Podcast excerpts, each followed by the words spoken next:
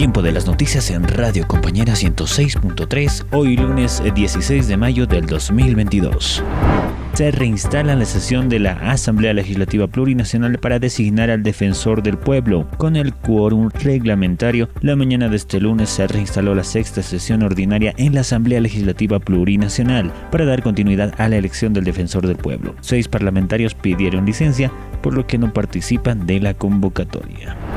Ministerio de Salud confirma presencia en Bolivia de la variante BA2 de la Omicron. El ministro de Salud Jason Auso informó este lunes que se ha confirmado en el país la presencia de la subvariante BA2 de la Omicron del coronavirus. Explicó que en países de la región la presencia de la subvariante no ha tenido consecuencias más que leves incrementos de casos COVID-19. Noticias de seguridad.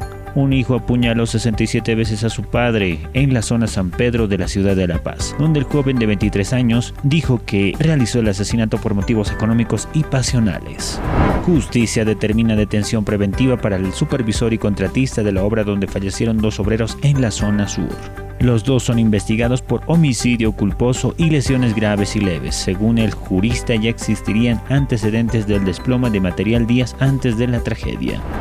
Rolando Cruz, representante del Comité Impulsor de Justicia por el caso del golpe de Estado, informó que se presentó una denuncia contra el vocal del TCP que emitió la resolución para que la expresidente Janine Áñez sea sometida a un juicio de responsabilidades por el caso EVA.